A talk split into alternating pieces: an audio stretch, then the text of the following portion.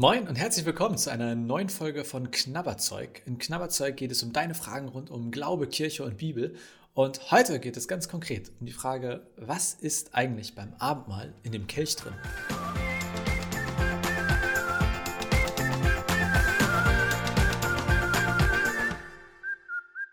Was ist beim Abendmahl in dem Kelch drin? Auch wieder eine super Frage.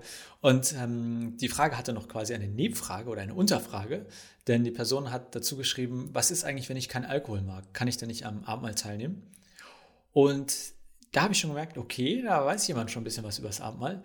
Ich fange trotzdem noch mal ein bisschen ganz vorne an. Beim Abendmahl, da feiern, das wird meistens im Gottesdienst gefeiert meistens eher am Ende. Und äh, man, häufig ist so, dass man vorne sich im Kreis zusammenstellt und dann gibt es einen Kelch, der herumgereicht wird und es gibt sowas, ein Stück Brot, Oblate sagt man dazu. Und äh, manche tunken das rein, manche essen das und nehmen einen Schluck. Ähm, und heute geht es jetzt mal nur um diesen Kelch. Ja, und warum ist der Kelch beim Abendmahl dabei? Weil wir das Abendmahl feiern, als in der Bibel steht, könnte man so platt sagen. Jesus soll vor rund 2000 Jahren, kurz vor seinem Tod, mit seinen Jüngern noch ein letztes Abendmahl gefeiert haben. Und da hat er quasi ganz besondere Sachen gesagt, hat seinen Tod gedeutet. Und das ist für uns als Christen und Christen deswegen eine wichtige Sache. Für manche mehr, für manche weniger. Und unter anderem steht eben in der Bibel, dass Jesus auch einen Kelch genommen hat und den dann herumgereicht hat.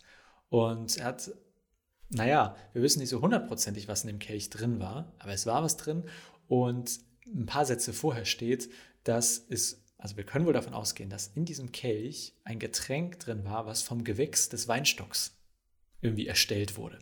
Gewächs des Weinstocks, äh, ja, also es könnte Wein sein, es könnte natürlich auch Federweißer sein oder es könnte auch Traubensaft sein. Die allermeisten gehen davon aus, dass da wohl Wein drin gewesen ist. Aber ob jetzt Weißwein oder Rotwein, ob der Alkohol hatte oder nicht, ganz ehrlich, wir wissen das nicht. Und deswegen findest du in ganz vielen Gemeinden auch verschiedene Traditionen. In manchen ist Weißwein, in anderen Rotwein, manche feiern mit Alkohol, manche ohne, manche trocken, manche süß. Bei manchen gibt es Traubensaft, bei manchen nur Traubensaft, bei manchen beides. Hm. Ähm, also da gibt es auch wieder nicht in dem Sinne jetzt so eine pauschale Antwort, was irgendwie richtig und falsch ist, aber ich kann sagen, je nachdem, wo du hingehst, findest du verschiedene Sachen in dem Kelch. In den meisten Fällen sollte das aber benannt werden und es sollte irgendwo erzählt werden. Übrigens, wir feiern heute mit Wein oder wir feiern auf dieser Seite mit Wein und auf dieser Seite mit Traubensaft, so dass niemand überrascht wird, wenn er da einen Schluck rausnimmt. Bei uns in der Gemeinde ist das so, dass wir, so wie eben gesagt, auf der einen Seite mit trockenem Weißwein und auf der anderen Seite mit, naja, eher süßem Traubensaft Abendmahl feiern. Das ist zum einen für die gut, die zum Beispiel keinen Alkohol mögen oder die keinen trinken wollen, auch für trockene Alkoholiker. Aber auch ähm, bei uns dürfen auch Kinder mitfeiern, deswegen haben wir auch Traubensaft. Und so kann man sich das aussuchen. Aber wenn du in andere Gemeinden kommst, kann es auch sein, dass es nur Traubensaft oder nur Wein gibt.